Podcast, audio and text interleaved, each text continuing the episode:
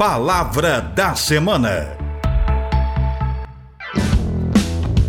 Olá! A palavra da semana é um dos termos que são pesquisados e compartilhados na web. A palavra desta semana é Peru.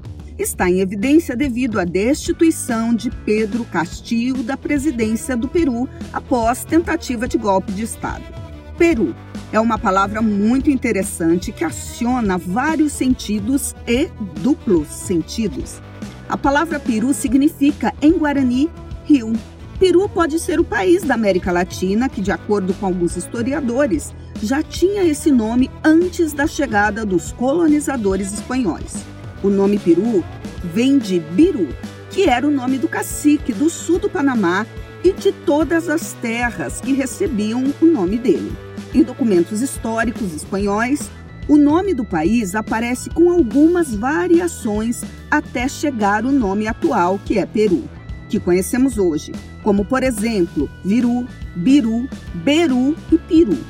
Peru pode ser também uma embarcação em forma de canoa, pode ser o nome atribuído a um namorado que tenha comportamentos ridículos. No jogo de cartas, é aquela pessoa que fica ali, em cima do jogo, mas não joga, só fica olhando. Peru pode ser um homem muito vaidoso, pretensioso, arrogante. No funk, peru faz referência à parte íntima dos homens. Podemos também chamar de peru a pessoa que é palpiteira, que gosta de ficar dando pitaco na vida alheia. No futebol, quando o goleiro falha, falamos que ele tomou um frango ou engoliu um peru. Na zoologia, é uma grande ave galinácea muito apreciada na culinária. No Brasil, lembramos muito do peru desse frangão no período de Natal para compor a ceia. E ainda temos algumas expressões interessantes que usam a palavra peru, como por exemplo o atribuído para aquela pessoa que gosta de festas. Aparece com ou sem convite, é o peru de festa. Ou aquela pessoa que se acha maravilhosa, achando que é pavão, mas na verdade é peru. E pensa comigo, não sei se você já viu um peru, o animal. Quando eu era criança, na casa da vizinha tinha muito peru. Eu gritava glu glu glu e o peru abria as penas da cauda e respondia glu glu glu glu glu. Isso quando não batia correndo atrás de mim.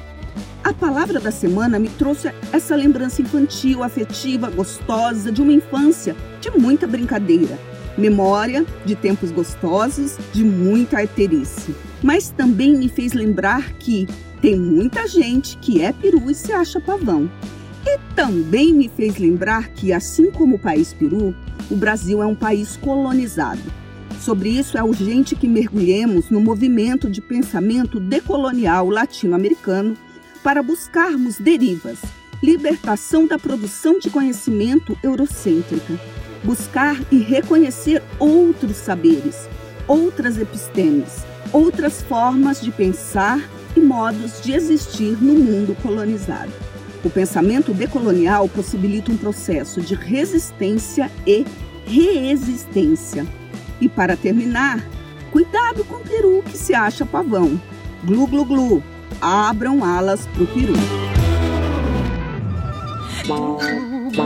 Abram alas pro peru, abram alas pro peru.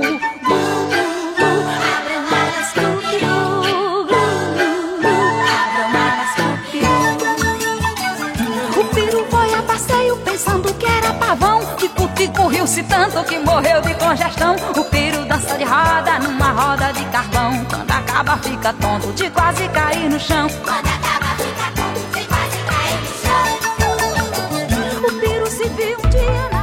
Palavra da Semana Produção e apresentação Professora Deise Maria Antônio Sabac da Faculdade de Filosofia, Ciências e Letras da USP, em Ribeirão Preto.